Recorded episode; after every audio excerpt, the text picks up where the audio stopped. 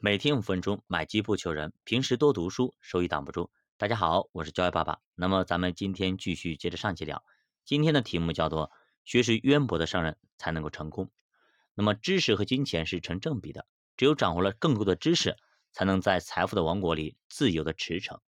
在中国人的眼里啊，学识渊博使人联想到的都是一些目光深邃、风度翩翩、气宇轩昂的那些大智者、大学者，而绝非是商人。提及商人，只能以什么穿的比较市侩啦，满身绫罗绸缎、铜臭味啊，对吧？令人嗤之以鼻。反正只要提及商人，跟这个文化人可能就沾不沾边儿，对吧？毕竟以前商人可能还是比较低的这种啊，是吧？士农工商嘛。随着时代的变化，中国人的观念也在不断的发生改变。改革开放以来呢，那么形成了一股经商潮，那么大教授、小店员纷纷下海从商。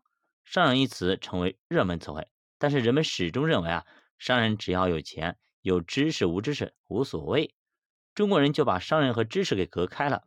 也就是说，中国人经过千百年历史，终于开始重视商人，但对于商人的崇拜只是局限于金钱的盲目崇拜的一种形式啊。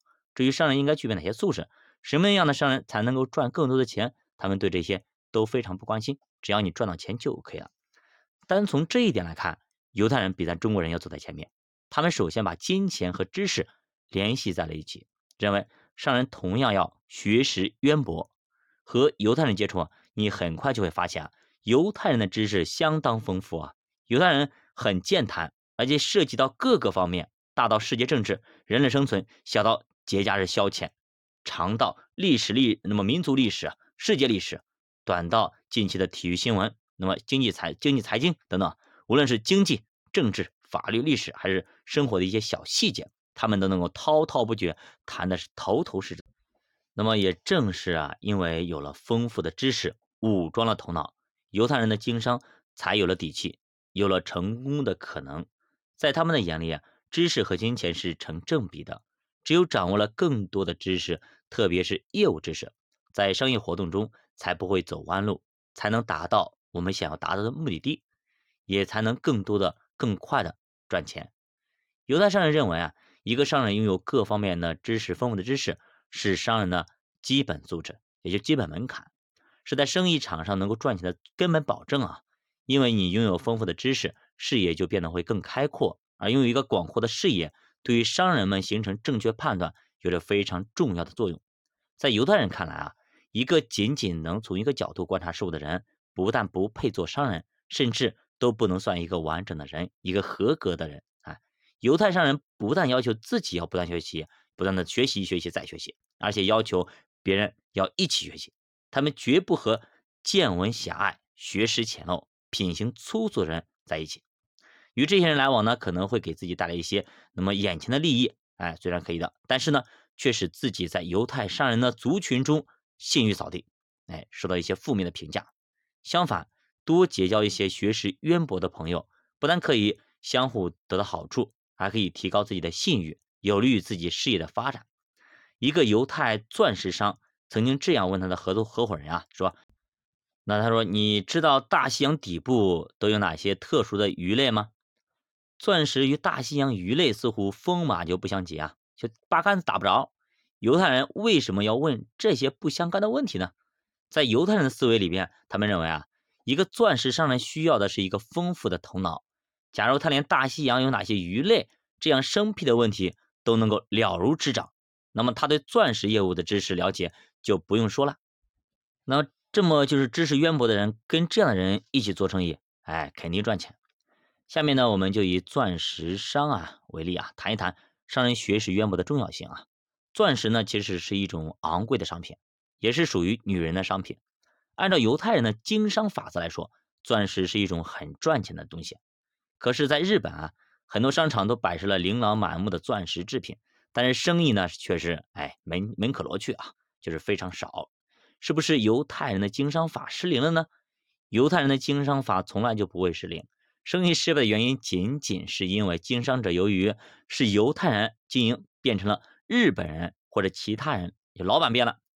因为这些经营者只是简单的模仿了犹太商人成功的经历，而没有掌握他背后的一些丰富的知识。那么商人要学学识渊博，那么这是犹太人提出的一个口号。同时呢，它也是他们经商法则。哎，学识渊博不仅是提高人的一个商人的判断力啊，还可以增加他们的修养和风度。哎，一个有涵养的人和一个怎么着俗不可耐的人，你一眼就可以看出来。应酬同一宗生意，那么成功和失败，哎，你明显可以看出来。那些有涵养的人肯定更容易成功，那些俗不可耐的人，可能那些买钻石的人都看不上，那更不会在你店里去买啊。那么钻石是贵族商品。顾客一般都是社会的上层人士啊。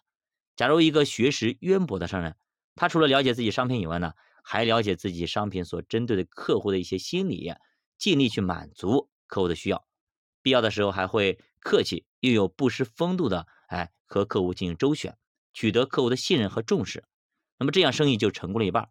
那么相反呢，假如一个见闻狭窄啊、学识粗浅的商人，他们既不懂得怎样去。呃，搞一些场合啦、排场啦，创造一些氛围啦，也不知道怎么去招揽客户，更不知道怎么去树立自己的信誉。那么，一是粗俗，满口脏话，哎，就不会得到客户的认可。那么，也许啊，有人不明白，仍不明白啊，哎，说这个钻石和学识渊博到底能有多关系的，对吧？成功，嗯的钻石商到底应该具备哪些条件呢？呃，有个日本商人呢，他对犹太商人的经商方式掌握的非常好，并且也取得了。贩卖女士手提包的成功的经验，哎，在经营服饰方面也是站了脚跟，也赚了一笔钱。那么他想进一步扩大生意，哎，想要涉足的这个钻石生意啊，为了避免遭受前人一样失败的命运啊，那么这个日本商人就去拜访当时有名的世界钻石大王马索巴士，向他请教。他说：“钻石生意要取得成功，究竟应该具备哪些条件呢？”哎，马索巴士毫不客气地说：“要想成为钻石商，必须事先要拟好一个。”一百年的计划，也就是说啊，你单靠一生的时间是不够的，你要加上你的孩子那一代，还得要两代人的时间才行。同时，你经营好钻石买卖，最要紧的一点就是要获得别人的尊重和信任。哎，被人尊敬和信任是贩卖钻石的必要基础。因此，钻石商人学习，哎，包括一定要刻苦，哎，学识要渊博，无论什么事情你都要知道，哎，最起码你要。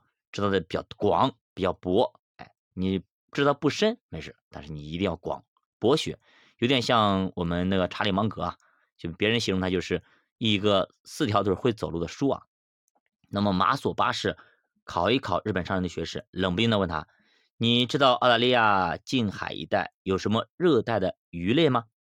这位商人被问的哑口无言啊。那么犹太商人之所以学识渊博呢？